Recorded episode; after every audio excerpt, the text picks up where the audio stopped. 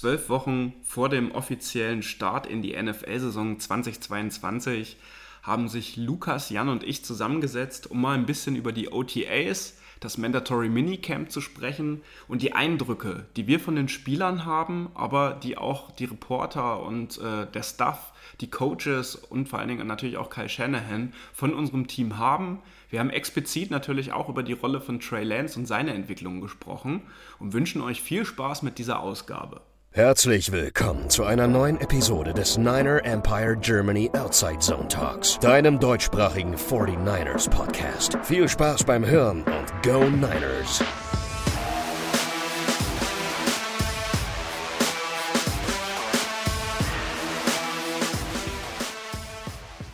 Herzlich willkommen zu einer neuen Ausgabe des NEG Outside Zone Talks und das Off-Season-Programm ist offiziell zu Ende und das wollen wir jetzt auch als Anlass einfach nutzen, um mit euch und für euch einfach mal wieder ein bisschen über die 49ers zu sprechen, was in den letzten Wochen so passiert. Äh, wie haben wir das so wahrgenommen, was in den OTAs und auch im äh, Mandatory Minicamp so passiert ist?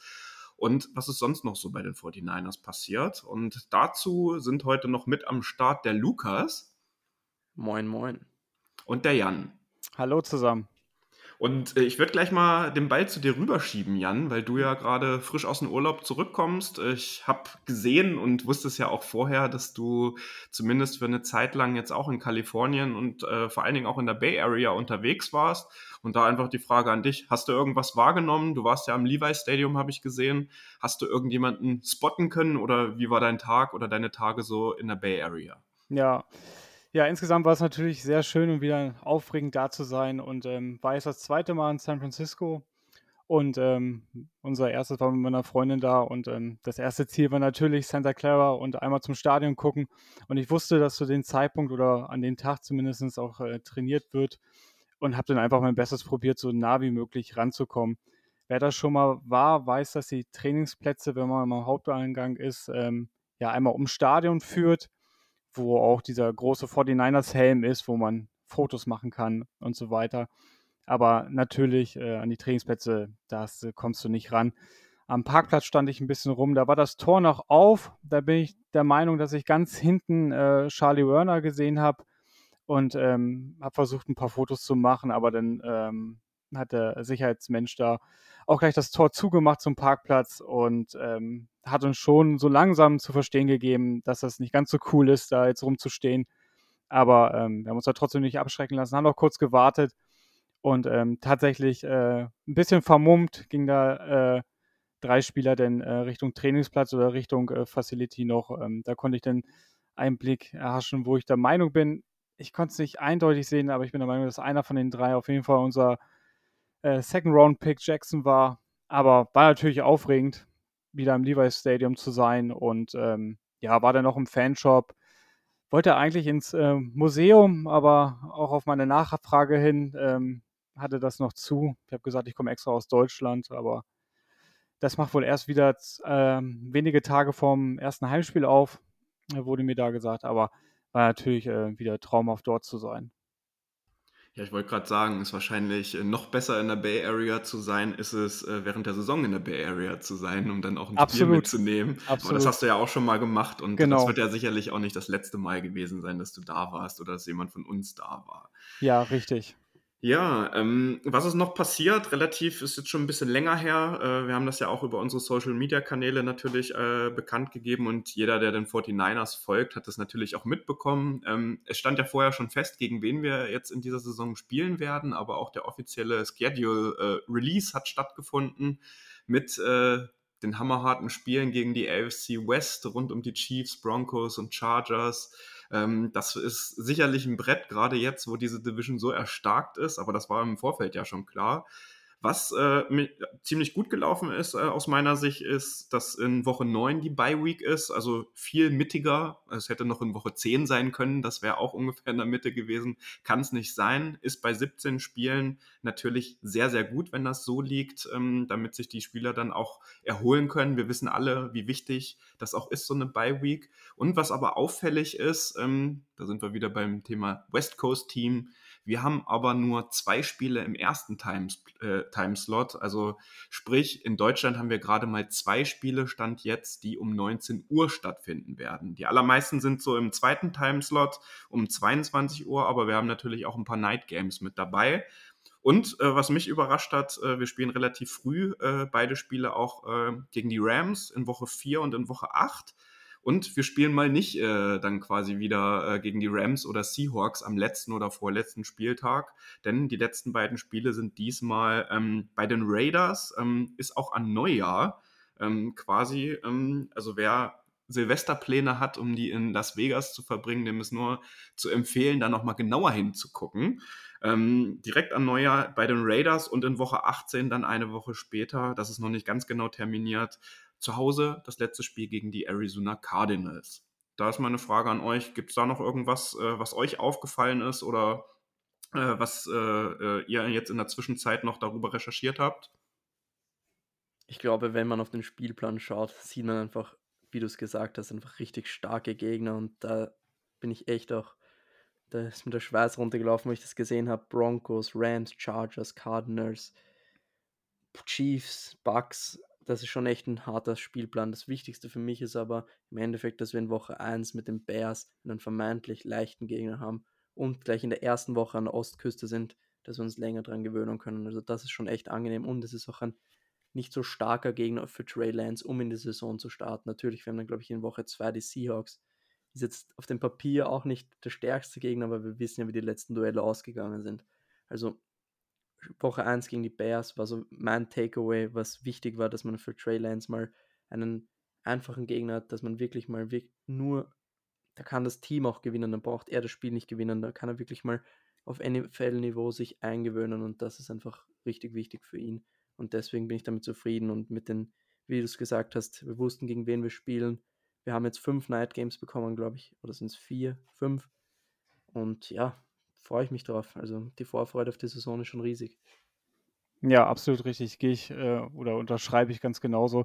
Ähm, klar ist der Spielplan knüppelhart, aber ja, wir sind da noch ein paar Tage weg von der Saison und ähm, wie hart er wirklich ist, ähm, können wir erst nach der Saison feststellen. Aber jetzt auf dem Papier ist schon, ist schon Knaller. Aber wie du richtig sagst, ey, Gut ist auch, dass wir in Chicago anfangen.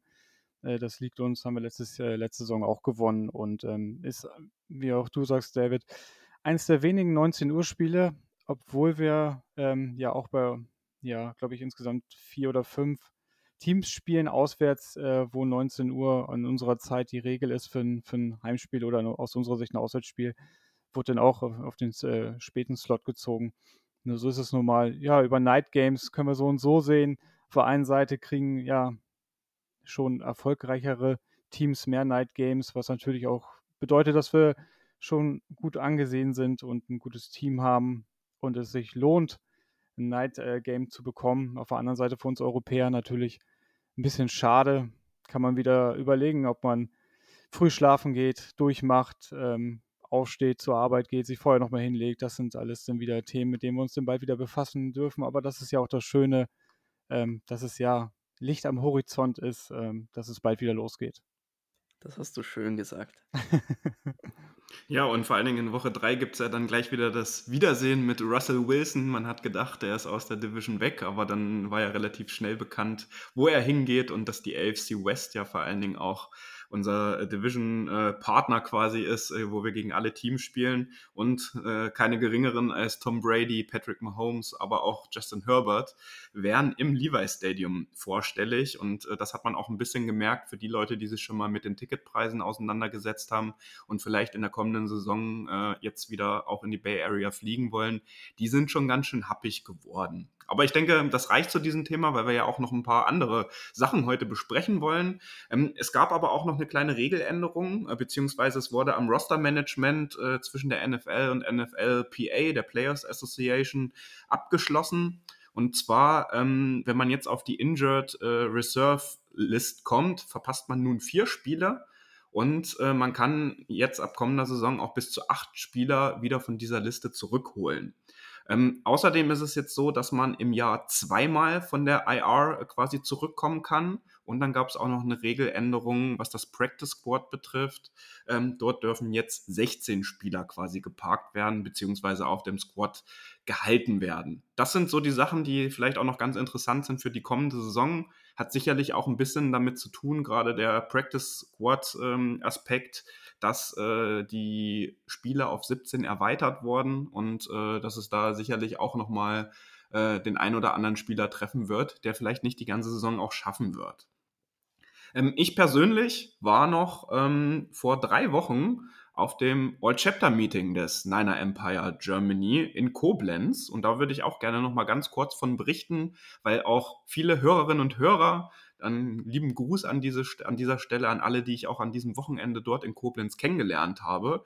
Ähm, waren dort vor Ort und ähm, es haben sich einige schon Donnerstag und Freitag, weil das ja auch ähm, quasi das Christi Himmelfahrt-Wochenende war, dort äh, getroffen und äh, haben eine Fahrt über äh, den Rhein oder über die Mosel gemacht dort vor Ort. Da trifft der Rhein auf Mosel ähm, quasi am deutschen Eck äh, in Koblenz haben, waren dort in der Sportschule Oberwert äh, untergebracht. Es gab dort lustige Abende und wir haben aber als Niner Empire Germany auch dort am Samstagmittag äh, quasi unser All-Chapter-Meeting abgehalten, wo ein paar interne Dinge einfach miteinander besprochen wurden. Wie stellt sich der Fanclub äh, in Zukunft auf? Ähm, wie sieht das auch mit den Leuten aus, die Verantwortung innerhalb des Fanclubs übernehmen? Wie lange sollen die im Amt bleiben? Da gab es ein paar Beschlüsse und an dem Samstag war dann aber der Hauptpart. Dann sind wir rüber zu Schmitzers Wiesen gefahren alle und dort hatte das äh, Rheinland-Pfalz-Chapter für uns schon ganz großartig vorbereitet. Es gab ein richtig gutes Barbecue, wirklich von Steakwürsten über Burger, die auch mit äh, gebratenen Zwiebeln und hausgemachter Soße angereicht wurden. Also kulinarisch hat das sehr, sehr, sehr gut geschmeckt. Es gab ein Flag-Football-Turnier, es gab einen Kicking-Contest. Ähm, ich habe auch äh, natürlich aus dem Podcast-Team noch eine weitere Person, den Nick, äh, endlich mal kennengelernt, weil ich den vorher auch noch nicht gesehen hatte. Und ähm, wir hatten dort echt einen richtig, richtig schönen Tag, weil das Wetter auch gut mitgespielt hat. Wir waren die ganze Zeit in der Sonne. Das ein oder andere Kaltgetränk ist an dem Tag natürlich auch geflossen. Und abends haben wir uns dann noch in der Sportschule Oberwert wieder getroffen, um dort den Abend quasi ausklingen zu lassen. Also wir waren da so 60, 70 Personen insgesamt. Die äh, Leute, die dort waren, hatten, denke ich, alle eine richtig, richtig gute Zeit. Ein paar äh, Bilder hatten wir ja auch über die Social-Media-Kanäle gestreut.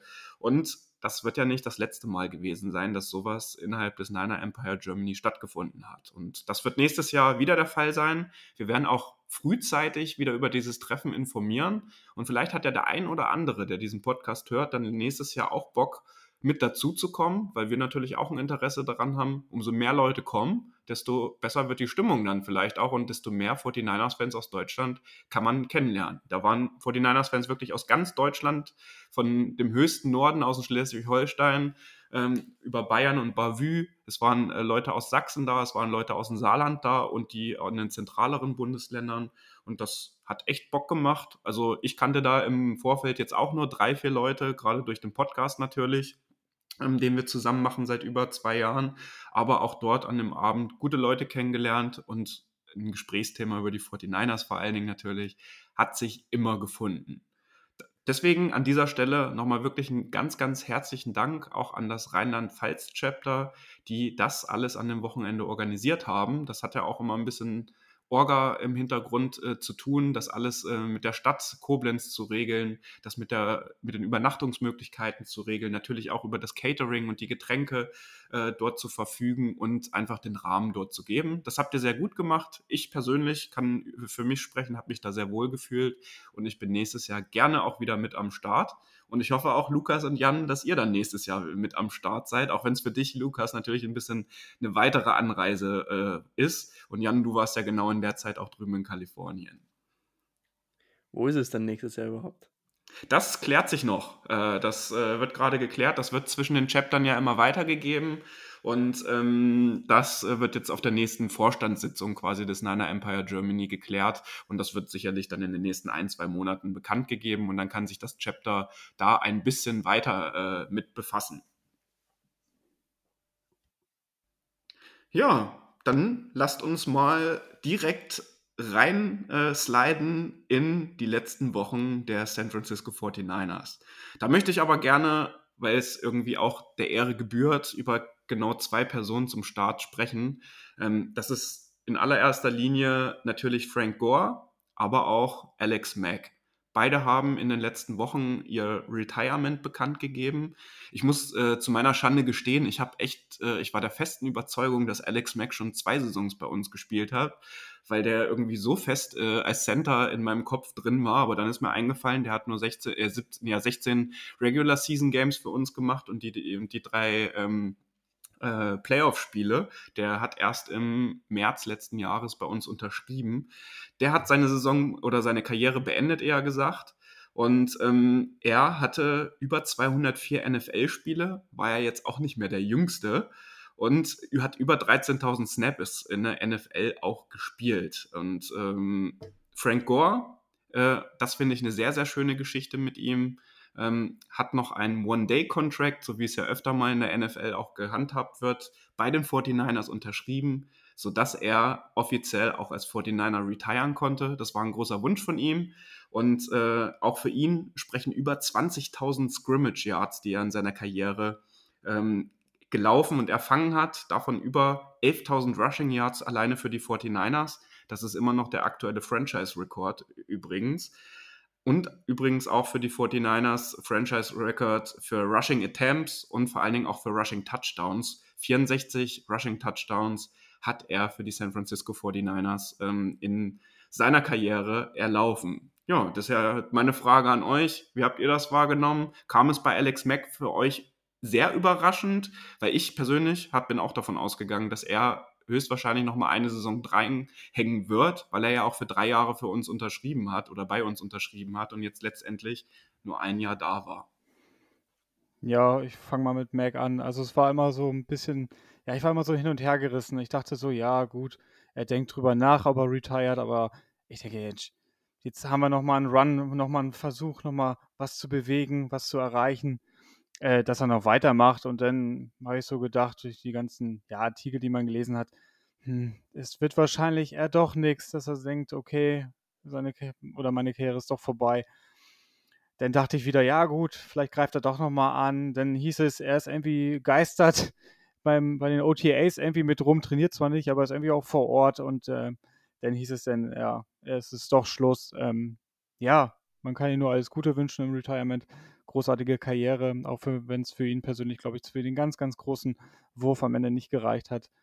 Ähm, war wichtig für uns. Ähm, kennt Shanahan ja auch noch, damals, glaube ich, sogar aus Cleveland-Zeiten. Und ähm, ja, ich wünsche ihm auf jeden Fall alles Gute.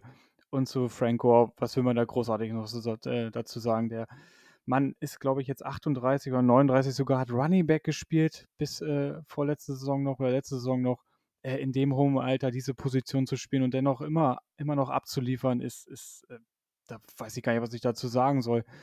Ähm, weiß gar nicht, was der durchschnittliche Karriere ist eines Running Backs, vielleicht äh, fünf Jahre richtig produktiv, danach nimmt das auch ab. Und er hat, glaube ich, auch zehn Jahre vor uns gespielt. Und damals wurde ihm ja schon gesagt, ähm, wenn du irgendwann aufhörst, kriegst du hier den äh, Eintagesvertrag und kannst als 49er retiren. Und so ist es jetzt auch gekommen. Müssen wir gucken, wie es mit ihm weitergeht. Ähm, wird sicherlich irgendwie im Front Office mit eingebunden, wenn er möchte. Und ähm, ob er denn irgendwie Scout wird, äh, Management mit einsteigt oder wie auch immer, aber irgendwie, wenn er Bock hat, ähm, kommt er schon bei uns wieder unter. Das hast du ganz gut gesagt. Den beiden kann man eigentlich nur Tribut zollen, sagen Respekt, was für Karrieren. Und die haben sich auch beide das Retirement wirklich verdient. Die haben richtig viel Gutes geleistet. Und ja, wie viele Spieler gibt es, die so eine lange Karriere haben und wirklich bis zum Ende so produktiv sind. Ich meine, Frank Gore war jetzt nicht so produktiv, aber Alex Mack war immer noch einer der besten Center, Top 10 Center in NFL mit 36 Jahren und da kann man echt nur sagen, Respekt, großartige Karriere und alles gut im Retirement und ja, mehr gibt es nicht zu sagen. Ja, vor allen Dingen auch Alex Mack hat man das ja schon äh, auch nach dem Spiel gegen die Rams übelst angesehen, eigentlich in allen drei Playoff-Spielen, wie der sich dann immer auch vom Platz schon geschleppt hat. Also ihm und Trent Williams vor allen Dingen auch mit seiner Verletzung, den alten Herren nenne ich sie jetzt mal, hat man da schon immens angesehen, dass äh, so eine lange Saison, die dann auch noch in der Postseason natürlich endet, wirklich äh, auch die Spuren einfach hinterlässt. So. Ich hatte trotzdem gehofft, äh, dass wir da vielleicht auf der Position dann einfach ein Jahr jetzt noch einen äh, sehr guten Center mit viel Erfahrung haben. Äh, ich kann mich noch an ein, zwei Snaps auch erinnern, die er jetzt auf Garoppolo äh, nicht ganz so gut platziert hatte oder wo auch er in er, oder er quasi Garoppolo in eine ziemliche Bredouille immer gebracht hat. Aber das war natürlich trotzdem, hat seinesgleichen gesucht. Und da ist natürlich die erste Frage, die dann auch vielleicht mit diesem Retirement kommt wer wird in Zukunft dann der Center der 49ers? Weil bisher sind sie ja jetzt nicht weiter aktiv geworden, irgendwie auch in der, äh, auf dem Free Agent Markt. Es gibt noch der Backup jetzt äh, im letzten Jahr war Jake Brandle, der ist auch schon mittlerweile 30, meine ich. Ähm, ist eigentlich in allen Teams, wo er auch vorher gespielt hat, nie über die Backup-Rolle hinaus gekommen. Aber da habe ich jetzt die Woche gelesen, dass Trent Williams auch relativ gut über ihn gesprochen hat und ihn sehr gelobt hat, weil der jetzt wohl auch in der Offseason nochmal ein bisschen Gas gegeben hat. Und vielleicht könnte man ihn ja quasi dann auch als Starting Center umfunktionieren. Dagegen spricht natürlich, wenn er es bisher nicht geschafft hat, bis ne, zu seinem Alter jetzt mit 30 Jahren, warum sollte er es dann jetzt in dieser Saison schaffen, ein Starting Center in der NFL zu werden? Sehe ich ähnlich wie du. Also Trent Williams natürlich, was soll er auch Schlechtes über ihn sagen, wenn er auf ihn angesprochen wird. Das muss man natürlich immer mit einbeziehen und ich glaube, dass es ziemlich sicher ist, dass er das Starting Center wird. Der einzige, den ich mir noch vorstellen könnte, ist Daniel Brunskill und der hatte gerade, er hat gerade Knieprobleme und hat noch gar nicht trainiert. Also ich kann mir sehr gut vorstellen, dass Brandle unser Starting Center wird und wir müssen sagen, die Right Guard Position ist jetzt auch nicht so besetzt, dass du einfach einen Daniel Brunskill da abziehst und sagst, ja, hier haben wir jemanden, der den wirklich richtig gut ersetzen kann. Das ist alles eine Wundertüte mit Jalen Moore, Aaron Banks, und Justin School und so weiter. Also ich gehe davon aus, dass Jake Brandle unser Starting Center wird. Ja, es sieht danach aus. Ich hatte noch gelesen, dass der ähm, O-Line-Coach wohl ähm, ja, recht zufrieden mit Brandle ist. Ja, und Shanahan äh, zeigt wohl auch so langsam äh, seine Zustimmung. Ja, was das denn immer so bedeutet, ähm, ja, müssen wir abwarten was ich noch ganz interessant finde, dass wir ähm, undrafted diesen ähm, oder den Donovan West von Arizona State geholt haben. Den, ähm, der ist mir irgendwie so ins Auge gestochen durch die ganzen Mock-Drafts, die man so immer gerne macht. Oder irgendwelche, ähm, ja, was man so im Draft-Prozess halt sich alles durchliest und anguckt. Ähm, der war ja pro projected, ähm, als so ja, in der dritten Runde zu gehen, vierte Runde. Wir haben ihn jetzt undrafted geholt. Finde ich eigentlich gut. Vielleicht kann er ähm, da reinwachsen in die Rolle. Ähm, aber das wird, denke ich, äh, nicht für die erste Woche sein. Und ja, wie schon gesagt, ähm, es schreit alles nach Brendel oder Brendel. Das mit West habe ich mir eigentlich auch gedacht, aber der hatte dann nicht einmal die Second Team Raps, also der war im Third Team. Ah, okay. Jetzt bei den OTAs und beim Minicamp und ich denke nicht, dass das für ihn spricht. nee, hast du, hast du recht. Das hatte also ich. Ich äh, denke mal, gelesen. dass er genauso wie, wie Poe unser ja. undrafted Free Agent, dass die wirklich so im ersten Jahr keine Rolle spielen werden und dann ab der zweiten Saison führt man, also man führt sie jetzt mal heran und dann wird man schauen, was man im nächsten Jahr mit ihnen hat. Ja, dann lasst uns doch äh, von den Centern oder unserem möglicherweise zukünftigen Starting Center Brandel, der den Ball äh, sehr wahrscheinlich dann in der kommenden Saison, äh, also wenn er es wird, auf unseren neuen Starting Quarterback äh, snappen wird. Und deswegen würde ich jetzt das Auge oder beziehungsweise die Ohren für unsere Hörerinnen und Hörer ein bisschen auf Trey Lance richten wollen. Der hatte dieses Jahr ja ein bisschen eine andere Vorbereitung auf die Saison, als es letztes Jahr war. Er hatte jetzt äh, sehr viel Zeit seit Saisonende. Er hatte keine Vorbereitung irgendwie auf den Draft, er hatte keine Pro Days, er musste sich nicht irgendwelchen Interviews irgendwie die ganze Zeit stellen und konnte sich einfach vollends auf sich und auf die 49ers und seinen neuen Job konzentrieren. Und ähm, um eins vorwegzunehmen, seine Hausaufgaben hat er, denke ich, und da sind wir uns alle drei einig, äh, absolut gemacht, weil ähm, wenn man, egal wo man hinhört in die Facility, egal welchen Berichterstatter von den 49ers man zuhört oder Sachen liest, alle haben dieses Bild von Trey Lance, dass der auch eine richtige Working Machine ist, dass der der Erste in der Facility ist und der Letzte, der sie auch wieder verlässt, dass er ähm, genau in diesen Wochen und an diesen Tagen, wo andere Spieler und auch jüngere Spieler vielleicht doch mal einen Day off genommen haben und nichts gemacht haben, dass er weiter an sich gearbeitet hat. Er hat ja auch im Vorfeld der OTAs zusammen mit Brandon Ayuk äh, äh, hat er ja nochmal äh, sozusagen äh, so ein Skill-Training äh, auch in, in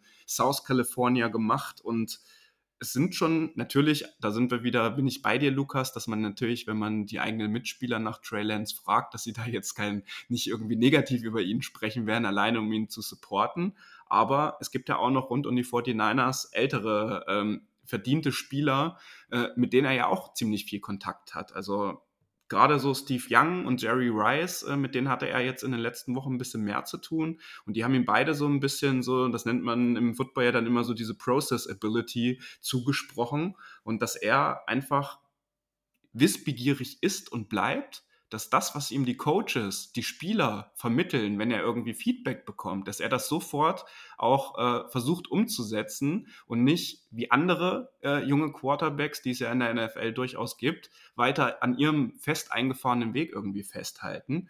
Er hat eine Menge Selbstvertrauen. Das ist das, was auch immer ähm, wieder durchsickert und er hat jetzt natürlich vor allen Dingen auch in den letzten Wochen die Raps mit dem First Team bekommen, die er letzte Saison auch nicht hatte. Und ich würde einfach mal die These auch aufstellen, dass es Stand jetzt, ohne einen Ausblick auf die Saison zu geben, denke ich, die Entscheidung, die man vor über einem Jahr beim Draft getroffen hat, für ihn hochzutraden an die dritte Stelle, wie uns allen bekannt ist, dass zumindest bis jetzt diesen Schritt niemand in der Facility bereut. Und das muss er natürlich in der Regular Season dann auch noch beweisen. Und da würde mich mal bei euch interessieren, wie habt ihr das jetzt in den letzten Wochen wahrgenommen? Die Tapes, die ihr gesehen habt, die wenigen, na, muss man ja auch sagen, OTAs und äh, Mandatory Minicamp-Aufnahmen, die dann, wo auch Reporter zugelassen waren. Ähm, und wie habt ihr ihn generell so jetzt wahrgenommen? Er hat ja doch das ein oder andere Interview jetzt gegeben und ähm, das würde mich einfach von euch jetzt mal interessieren. Ja, also ich habe da ganz klar unseren äh, Starting QB für die nächste Saison, wenn nicht für die nächsten Jahre bis Jahrzehnt gesehen. Also das ist so mein Empfinden, was ich so wahrgenommen habe, auch wenn man jetzt nicht nur die, die Spieler und alles, was zum Coaching-Staff gehört, sondern auch die Reporter drumherum. Ähm, es deutet wirklich alles darauf hin, dass Trey Lance äh, Woche 1 äh, seine, ja, nenne ich es mal, seine Karriere bei den 49ers in der NFL halt richtig als Starting äh, QB beginnt. Ähm, und wie du richtig sagst, er bemüht sich, also bemüht, bemüht ist schon fast zu wenig gesagt, er gibt wirklich Vollgas, war vor den OTLs mit Ayuk, wie du richtig sagst, ist jetzt auch noch äh, in Santa Clara geblieben und trainiert mit den Rookies, was ihm freigestellt worden ist. Und ähm, das, das ist das alles, was wir hundertprozentig wissen. Es wird noch viel mehr sein. Das Video-Coaching, denn ähm, ja, er bereitet sich vor auf eine Saison, ähm, wie man sich als, als Starter vorbereitet. Und ähm, also ich habe jetzt äh, mittlerweile keinerlei Zweifel, selbst wenn äh, Jimmy noch auf dem äh, Roster sein sollte zu Saisonstart, wovon ich eigentlich nicht ausgehe, ähm, wird Trey star äh, starten und ähm, ja, wie schon sagen, seine Karriere denn so richtig beginnen. Ja, ich glaube, da gibt es wenige Leute, die noch der Meinung sind, dass Jimmy jetzt starten wird. Also ich hoffe es natürlich, dass Shannon nicht auf eine dumme Idee kommt, aber ich gehe davon aus, alleine wie er über Trey gesprochen hat, wie alle über Lance gesprochen haben und wie alle Teammates von ihm sprechen und auf dem Platz, alles, was man hört. Alleine wenn du dir seine Pressekonferenz anhörst, das ist so viel, der ist so stark gewachsen in diesem Jahr, finde ich, von der Persönlichkeit auch, merkt man, der ist einfach 22 Jahre alt. Natürlich wächst du da noch und du wächst in die Aufgabe rein. Und jetzt, wo Jimmy nicht mehr da ist, kann er wirklich auch der Leader im Lockerroom sein.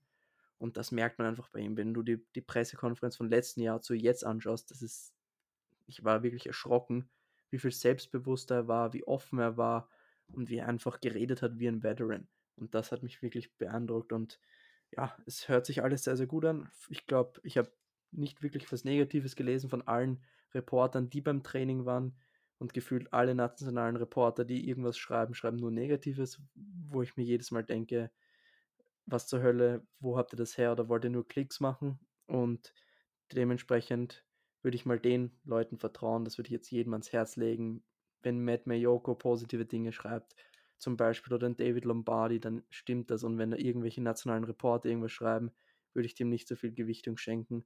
Und ich bin einfach großer Vorfreude, Trey Lance endlich auf dem Platz zu sehen. Man darf nicht den Fehler machen, gleich von Anfang an zu viel zu erwarten. Er wird diese Growing Pains haben. Er ist immer noch 22 Jahre alt, wie ich es gesagt habe vorher. Und er wird von Spiel zu Spiel besser werden. Und darauf freue ich mich einfach richtig.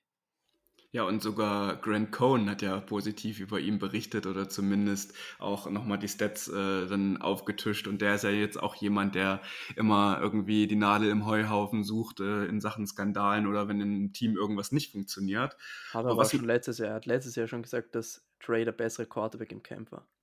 Ah, okay. Na gut, damit hat er wahrscheinlich auch recht gehabt. Äh, aber das, äh, die äh, Entscheidung lag ja im Endeffekt nicht bei uns, sondern bei Shanahan und deswegen ist er wahrscheinlich auch der Head Coach und keiner von uns. Ähm, was mich aber noch ähm, ähm, quasi am positivsten gestimmt hat, er hat ja auch gerade in der Zeit direkt nach der Saison vor allen Dingen an seinem Footwork quasi gearbeitet, wie er mit den Beinen unterwegs ist. Und ähm, das ist jetzt auch in den letzten zwei, drei Wochen gab es auch einige Videos, die jetzt auch nochmal bewiesen haben, dass er doch an seinen Mechanics halt seine Wurfbewegung, also seine komplette Wurfbewegung, dass er die auch nochmal leicht äh, oder beziehungsweise so, dass man es auf jeden Fall sieht, auch verändert hat im Vergleich zum Vorjahr, weil es da ja auch Aufnahmen von den letzten OTAs und Minicamps und äh, sowas alles gegeben hat. Und ähm, was natürlich auch sehr wichtig ist, sein äh, neuer Quarterback-Coach, der jetzt auch äh, Anfang der Saison gekommen ist mit Brian Grease, der ja früher auch selbst NFL-Quarterback war und jetzt die letzten zehn Jahre aber ähm, wo war der tätig? ESPN? Also zumindest im, in Monday Night Football, ja. Monday Night Football, ne, hat er gemacht. So, also der war quasi als Experte äh, im, äh, in der, im TV-Bereich unterwegs und ist jetzt zurück in eine Franchise zu uns gekommen. Ähm, mit dem muss er ja auch ein sehr gutes Verhältnis haben und der hat das auch gelobt, äh, wie wissbegierig und vor allen Dingen, wie, was er für eine, für eine Arbeitsethik halt an den Tag einfach liegt. Und wenn man sich mal die Tapes anguckt, die es halt gibt, ähm, gerade die tiefen Bälle, die sahen schon echt verdammt gut aus. Und ähm, es gab ja dann doch ein paar Trainingsspiele, die auch stattgefunden haben natürlich. Und er hatte da immerhin äh, 74% Completion Rate, ähm, was jetzt nicht so schlecht ist. Er hatte eine 6 zu 2 Touchdown äh, Interception Ratio und ähm, Jan, du hast es auch gerade angesprochen, er bleibt jetzt gerade, jetzt wo wir auch den Podcast hier aufnehmen, obwohl fast alle anderen halt jetzt erst noch mal kurz äh, äh sich eine Runde ausruhen, sage ich jetzt mal so, oder dann auf, die, auf das richtige Trainingscamp auch vorbereiten, bleibt er noch mal eine zusätzliche Woche auch direkt in Santa Clara, um halt weiter an sich zu arbeiten. Und ähm, das ist auch gut und das braucht man höchstwahrscheinlich auch, weil ich fand es immer noch eine interessante Kiste, die ich auch gelesen habe, dass das ja auch eine Adjustment-Sache jetzt mit den Right Receivern ist. So, weil die Bälle von Trey Lance sind halt einfach anders zu fangen als die von Jimmy Garoppolo. Weil ähm, der die ganz anders wirft, die haben einen anderen Drill und wenn du die fängst und wenn die auch stärker geworfen sind mit seinem Arm, dann musst du dich als, auch als Wide Receiver umstellen. Das wird jetzt keine Rocket Science sein und das wird jetzt wahrscheinlich auch nicht äh, so krass sein, wie das äh, andermal auch in der NFL war. Also ich äh, erinnere mich dann immer gerne, ich habe mal so ein Interview gesehen mit Jerry Rice äh, vor ein paar Jahren, wo er so ein bisschen berichtet hat, als der Wechsel von Joe Montana auf Steve Young stattgefunden hat, also von einem Linkshänder auf einen Rechtshänder, dass das ja für ihn auf jeden Fall eine krasse Umstellung war und dass er äh, eine komplette Offseason dafür gebraucht hat und auch ein paar Spiele in der NFL, um sich, um dann damit warm zu werden, um da halt äh, quasi dann aber wieder da anzuknüpfen, wo er mit Joe Montana auch aufgehört hat. So krass ist es jetzt natürlich nicht, weil beide mit dem rechten Arm werfen, aber es wird definitiv einen Unterschied geben.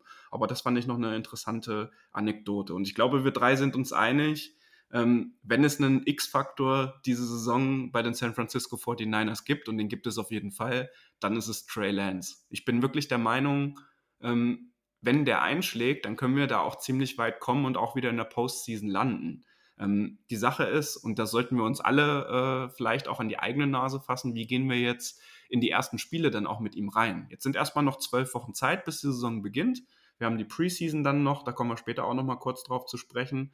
Und ähm, aber wie gehen wir mit Trey Lance um? Weil er wird ja nicht von Anfang an äh, komplett abliefern. Er wird seine Fehler machen und die muss er auch machen, um daraus zu lernen, um ein besserer Spieler zu werden. Und das wird gerade in den ersten fünf, sechs Spielen in der NFL ähm, wo auch ja äh, die Pass-Rusher äh, dann nochmal ein bisschen äh, Blut geleckt haben, um, um, einen Rookie zu sacken oder auf ihn zuzukommen, um zumindest Pressure zu äh, fabrizieren.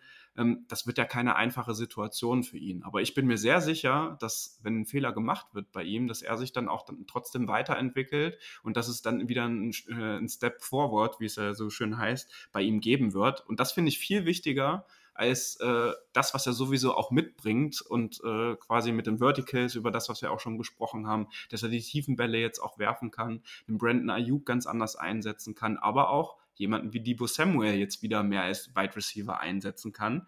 Und dann werden wir ja auch sehen, wie der Wide Receiver Core sich entwickeln wird und wer da die Anspielpersonen äh, sein werden, wenn es mal um tiefere Bälle geht. Das hast du ganz gut gesagt. Ich wollte nochmal zu den Stats zurückkommen. Man muss natürlich sagen, es war ohne Pads, ohne Pass Rush. Also so richtig viel Gewichtung würde ich dem nicht geben. Natürlich sieht es mal auf dem Papier gut aus, was man auch gehört hat, dass er wirklich im Kurspassspiel sich verbessert hat. Die Accuracy war da, vor allem auch wegen seiner Fingerverletzung, die er letztes Jahr hatte. Dadurch hat er jetzt nochmal eine viel bessere Accuracy, kann den Ball besser greifen, dadurch rotiert er auch besser. Also es ist schon alles sehr, sehr positiv, aber man muss trotzdem immer noch ein bisschen am Boden bleiben und wie du es gesagt hast, one game at a time, immer besser werden und wirklich hoffen, eine Entwicklung zu sehen, dass er wirklich sich verbessert, die Dinge, die er schlecht macht, die er das nächste Mal sich merkt und besser macht. Und das wird's, darauf wird es mal ankommen am Anfang. Und dann müssen wir halt hoffen, dass er sich wirklich zu einem Top-QBs entwickelt. Ja, genau, richtig. Ähm, Gehe ich voll mit, was ihr gesagt habt. Ähm, es wird Zeit benötigt werden, denke ich. Das ist äh, ja nicht von der Hand zu weisen. Ähm, er wird mit Sicherheit auch aufgeregt sein, wenn man so jetzt weiß, ich bin hier der, der Face of the Franchise und muss das Team anführen. Aber ich denke auch, dass das kann er, das liegt ihm in seiner Mentalität, in seinem Charakter, ein Team zu führen. Und ähm, ja, wir müssen, denke ich, uns alle noch ein bisschen in Geduld üben und ein bisschen runterfahren. Und ähm, er wird seine Fehler machen. Wichtig ist davon, wie er auch schon sagt, ähm, daraus zu lernen. Aber so wie, was man so mitkriegt, was man so hört, ist er sehr wissbegierig und ähm, stellt äh, oder lernt aus seinen Fehlern. Äh, eigentlich das, was wir uns alle wünschen, was passiert. Und ähm, ich habe Anfang der Woche, glaube ich, war das auch nochmal ein Interview diesbezüglich von, von Shanahan gelesen. Da meinte er auch, wir, wir tun alles Mögliche, um äh, Lancers ähm, ja, Leben so einfach wie möglich zu gestalten. Ähm, vielleicht ist das ein Grund, warum man nochmal in der dritten Runde fast schon traditionell nochmal einen Running Back genommen hat. Ähm, ja, müssen wir gucken. Ich denke, wir sind alle sehr, sehr, sehr gespannt auf Lance als äh, unseren Starting QB, wenn es dann endlich losgeht. Und ähm, aber ich sag's nochmal, wir müssen da, auch ich muss mich bremsen, wirklich in Euphorie ähm, da ein bisschen runterzufahren. Und äh, wir haben schon ein gutes Team und Lance hat Potenzial. Manchmal darf man auch euphorisch sein, sag ich mal so, ne? Ja, ja, aber ich, ich sprenge immer den Rahmen, denn ich träume schon wieder, dass wir uns dann alle treffen und den äh, Super Bowl feiern und ach. Na ne, gut, das, das, sehe ich zum Beispiel diese Saison noch nicht, weil da fehlt es dann auch einfach an der Erfahrung in den wichtigen Spielen, wenn es Richtung Postseason geht. So, ne? Also es gibt ja viele Dinge, die man mitbringen kann und ich glaube, ja. da haben wir eine Person jetzt am Start, die alle Voraussetzungen mitbringt, um großer zu werden. Top 10, meinetwegen auch ein Top 5 Quarterback, aber das muss halt die Zeit zeigen und das werden wir sehen, ob er dem dann auch gewachsen ist. Aber die Grundvoraussetzung ist da und ich glaube, darauf können wir drei uns doch hier in dieser Folge ganz gut einigen, äh, dass äh, das auf jeden Fall gegeben ist. Absolut, genau. Ja, dann äh, würde ich sagen, haben wir Trey Lance abgehakt hier auf unserer Liste. Ähm, ich weiß nicht, habt ihr Redebedarf noch zu Debo? Ähm, hat bei den OTAs nicht mitgewirkt, war jetzt aber letzte Woche im Mandatory Minicamp mit dabei, wird jetzt auch bei allen anderen Sachen dann mit natürlich, äh, denke ich mal, mit dabei sein. Was noch aussteht, ist natürlich die Vertragsverlängerung. Da gibt es jetzt noch keine Neuigkeiten und nichts, äh, was irgendwie berichtenswert ist. Da müssen wir abwarten, was da jetzt passiert. Wenn man jetzt sich nochmal andere Verträge anguckt, die jetzt auch teilweise restrukturiert oder verlängert wurden, also wenn man nochmal Richtung Cooper Cup guckt oder auch andere Receiver in der Liga, ähm, muss man wahrscheinlich bei äh, irgendwie vier Jahren und 100 Millionen äh, äh, Dollar pro, äh, ne, oder vier Jahre und 100 Millionen Dollar Punkt äh, mitgehen, wenn man ihn halten möchte. Aber habt ihr da noch was euch, was euch aufgefallen ist oder was euch am Herzen liegt? Ruhiger geworden ist es ja zumindest um ihn. Ja, das halte ich schon mal für ein ja, gutes Zeichen eigentlich. Es gibt ja auch das eine Video, wie er ähm, beim äh, Minicamp dann mit, äh, mit dem äh, Sohn von Shanahan ein paar Bälle wirft und ähm, ja, da eigentlich gute Laune auch an den Tag legt, was auch immer das zu bedeuten hat. Ne? Also ich habe so ein Gefühl, dass das wohl ganz gut aussieht, denke ich mal, ohne jetzt irgendwie Hintergrundinformationen zu haben. Und ähm, um Bosa ist es ja auch ganz ruhig, ne? Und ähm, ich denke, dass wir da vielleicht schon zwei Hammerverträge kurz vor dem Trainingscamp dann nochmal hier besprechen können. Ich glaube, ein bisschen mehr als einen Monat haben wir die Vertragsverlängerung mit Debo und können dann darüber sprechen. Also ich denke auf jeden Fall, dass es passieren wird vor dem Trainingcamp. Ich sehe es bei Bosa ehrlich gesagt nicht. Auch weil Shannon gesagt hat, dass die Vertragsverlängerungsgespräche noch nicht begonnen haben. Deswegen sehe ich es nicht. Ich denke eher mal Debo, Priorität Nummer 1. Bosa kann man noch nächste Saison machen wegen der 50 Option.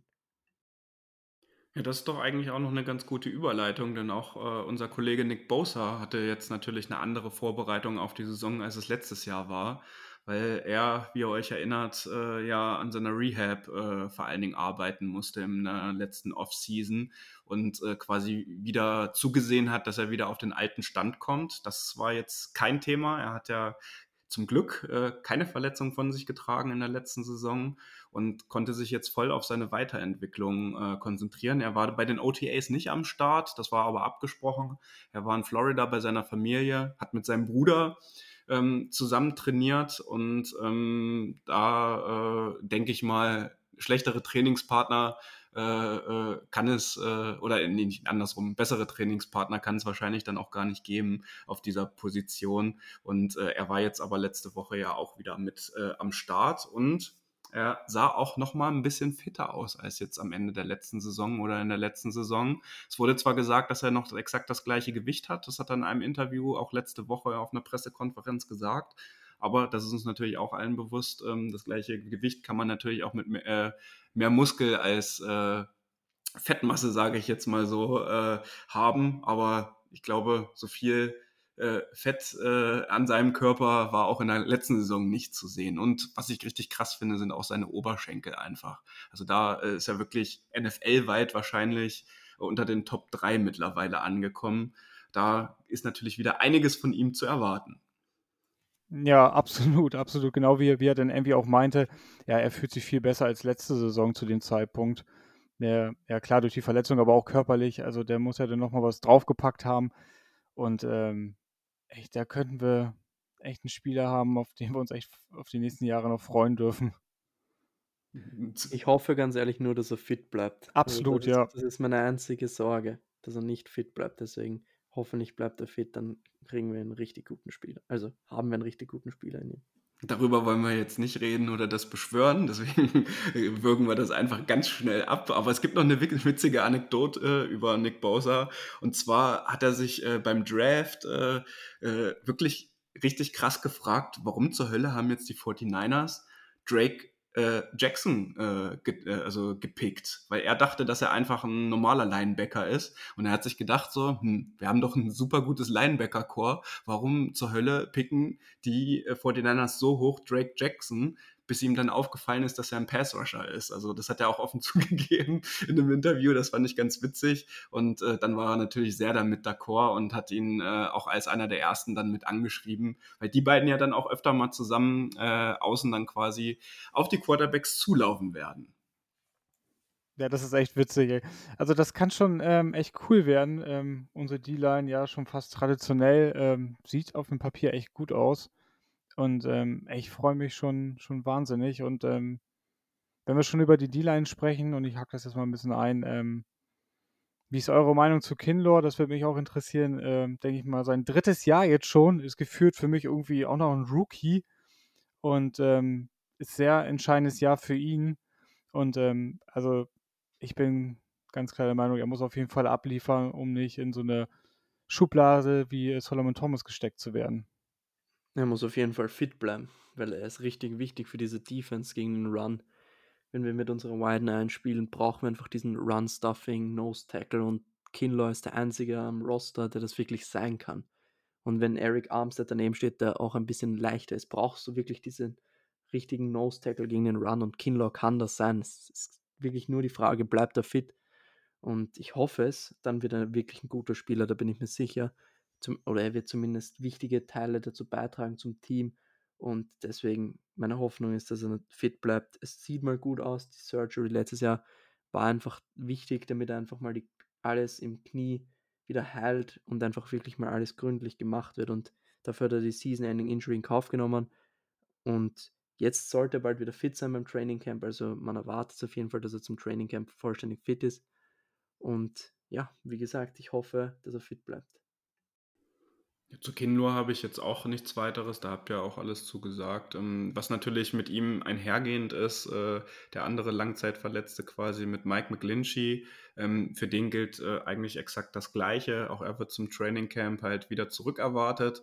Und das sind ja doch dann auf jeden Fall zwei Spieler, die die 49ers auch, wenn sie fit sind, äh, und wenn sie die Leistung auf den Platz bringen, für die man sie auch gepickt hat, vor einigen Jahren jeweils, ähm, dass sie zwei immens wichtige Spieler sind und natürlich zwei Personen, äh, die auf jeden Fall dem First Team angehören und äh, bei vielen Snaps auch in der kommenden Saison dann wieder mit auf dem, auf dem Platz stehen werden. Gerade bei unserer ja doch noch etwas angespannteren Lage in unserer O-Line.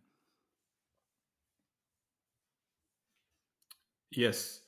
Ähm, dann Vielleicht äh, rübergegangen zur O-Line, weil wir gerade auch äh, McGlinchey angesprochen haben.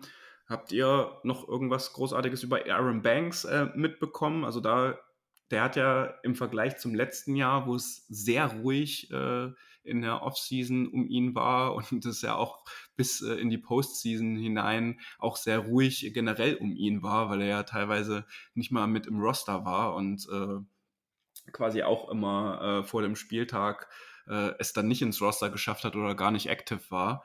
Ähm, das hat sich ja ein bisschen geändert. Ähm, es sind ja doch auch, dass äh, sehr viele im Team und auch äh, die die 49ers begleiten, ihm jetzt doch mehr Lob auch aussprechen und dass der ja jetzt auch in den letzten äh, zwei, drei Wochen doch auch ein bisschen auf sich aufmerksam gemacht hat. Da ist halt nur auch wirklich die Frage, kann er in diese Fußstapfen jetzt reintreten und kann er in seinem zweiten Jahr, die er jetzt bei den 49ers ist, auch wirklich Vollgas geben, so wie das ja andere Spieler unter Shanahan auch gemacht haben. Wenn ich jetzt mal an Jennings zum Beispiel denke, der ja auch im ersten Jahr seines äh, oder im ersten Rookie-Jahr quasi überhaupt gar keine Rolle gespielt hat und dann letztes Jahr doch eine tragende Säule auch gerade bei den äh, wichtigen Third Downs geworden ist.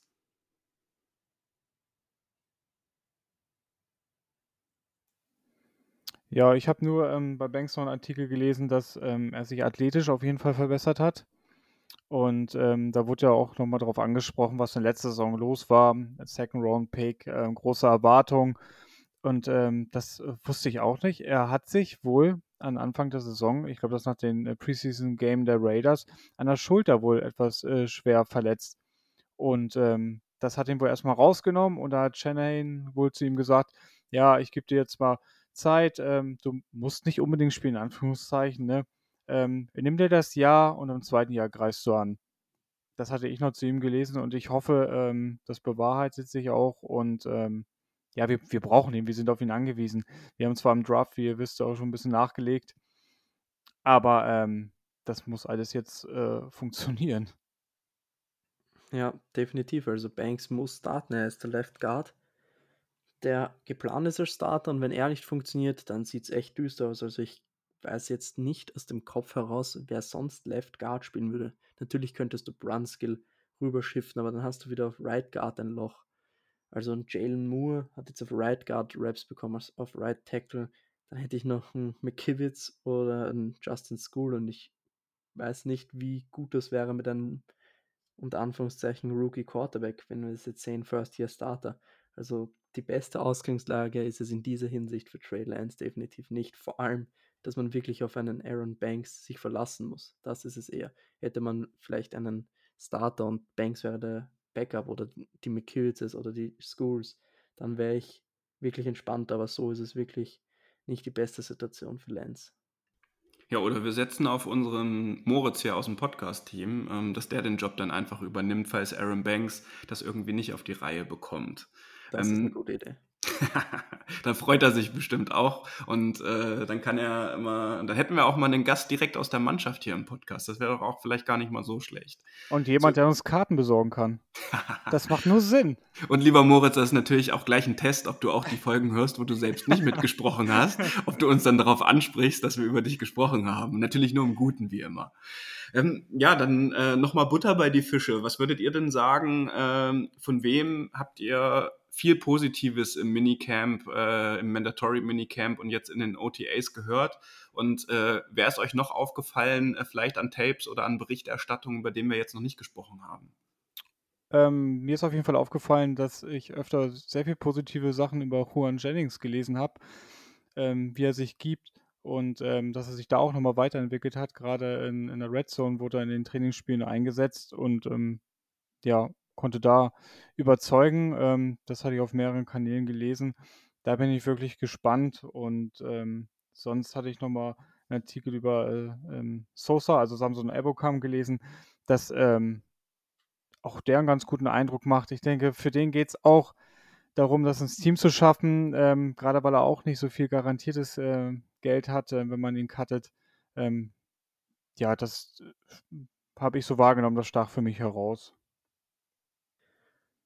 die erwähnten Spieler habe ich auf jeden Fall auch sehr, sehr viel Positives gehört, vor allem von Jennings. Die Arbeitseinstellung wurde auch von Shannon nochmal explizit gelobt. Und da kann man schon eine gute Season erwarten. Aber ein anderer Receiver, von dem ich auch sehr, sehr viel Positives gehört habe, viele tiefe Catches gefangen. Und das ist Ray Ray McLeod, den wir von den Steelers geholt haben, den viele jetzt als Gadget Guy, als Returner gesehen haben. Aber der kann anscheinend auch was als Receiver. Mit dem Ball in der Hand ist er explosiv, das wissen wir. Und habe ich wirklich viel Positives gehört, dass er wirklich die Coverage abgeschüttelt hat.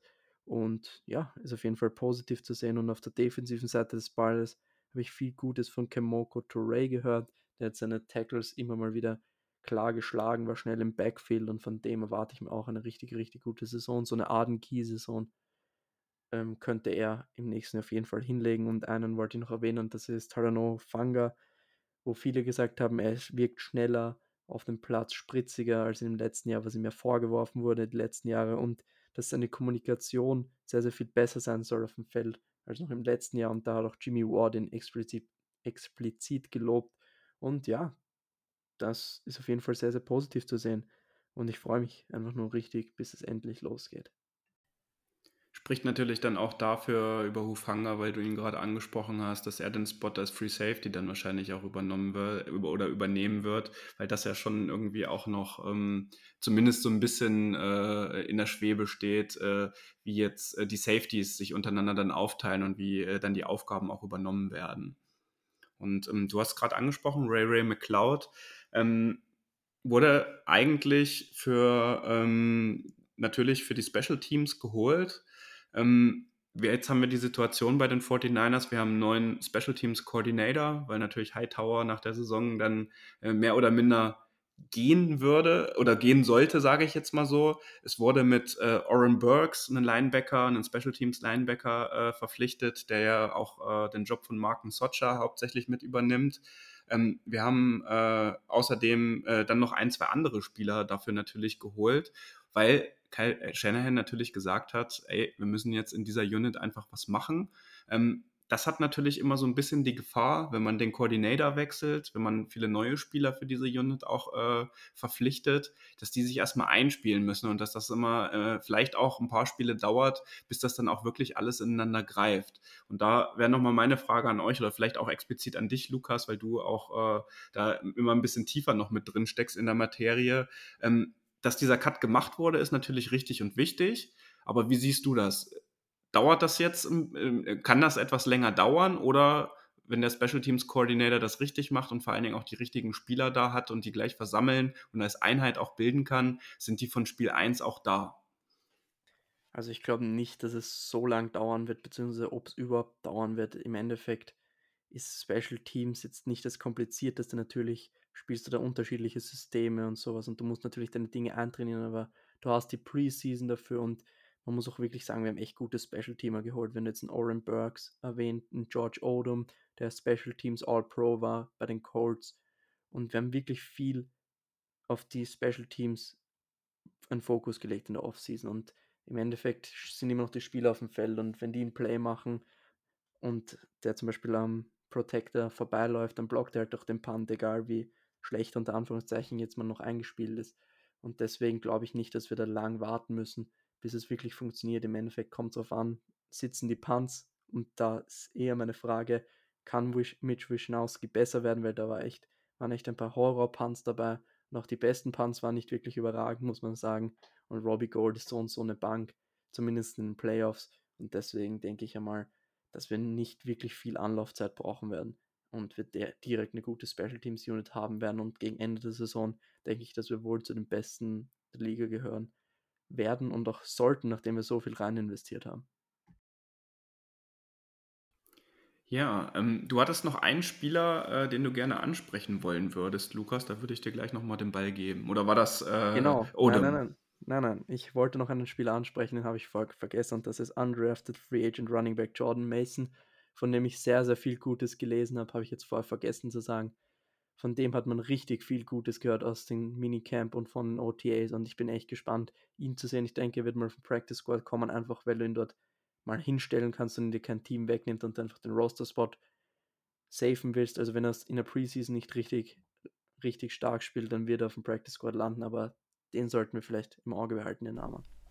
Wir haben jetzt rund 55 Minuten über die OTAs und das Mandatory Minicamp gesprochen und alles, was noch ringsherum um die 49ers passiert ist. Und wir wollen euch jetzt noch mal kurz mit auf den Weg geben, was in den kommenden Wochen denn bei den 49ers alles noch so ansteht. Ende Juli startet dann nämlich das richtige offizielle Training Camp. Und ähm, bevor es dann rund zwei, drei Wochen später schon in das erste Preseason-Game gegen die Green Bay Packers gehen wird. Das wurde jetzt auch in dieser Woche terminiert. Das wird am 12. August stattfinden. Rund eine Woche später, am 20. August, äh, haben wir das zweite Preseason-Game bei den Vikings und am 25. August dann bei den Texans. Was noch Daten sind, äh, die wir uns auf jeden Fall äh, notieren sollten, sind gerade die, die zwischen oder die nach dem Packers Game stattfinden werden, weil natürlich die Roster Cuts auch wieder stattfinden werden. Da ist die erste Deadline am 16. August, da wird von 90 Leuten oder Mann auf 85 runter gecuttet. Und eine Woche später, am 23. August, äh, ist dann der Cut auf 80 Personen. Und äh, zum 30. August, ähm, kurz vor der Saison, wie es natürlich üblich ist, gibt es dann den Cut von 80 auf den 53-Mann-Roster. Und da werden wir natürlich die 49ers jetzt wieder ein bisschen intensiver begleiten und äh, für euch das Ganze aufarbeiten, wer vielleicht auch noch als Free Agent dann gesigned wird, ob es vielleicht äh, demnächst doch noch einen Jimmy Garoppolo Trade geben wird und vor allen Dingen, was natürlich mit den beiden ausstehenden Verträgen, so wie wir das vorhin schon besprochen haben, von Nick Bosa, ähm, aber auch vor allen Dingen von Debo Samuel passieren wird. Wir hoffen, wir konnten euch mit dieser Folge ein bisschen anfixen für die kommende Saison. Ähm, wir haben eine gute Ausgangsposition. Ähm, es sind X-Faktoren dabei, das ist völlig klar. Und ich hoffe, wir konnten euch mit dieser Folge ein bisschen näher bringen, äh, wie es um die 49ers jetzt zwölf Wochen vor dem Saisonstart steht. Und wir wünschen euch an dieser Stelle einen angenehmen weiteren Tagesverlauf. Das war der Niner Empire Germany Outside Zone Talk. Streamt und abonniert uns auf allen gängigen Kanälen unter ad 49 ersempire GER.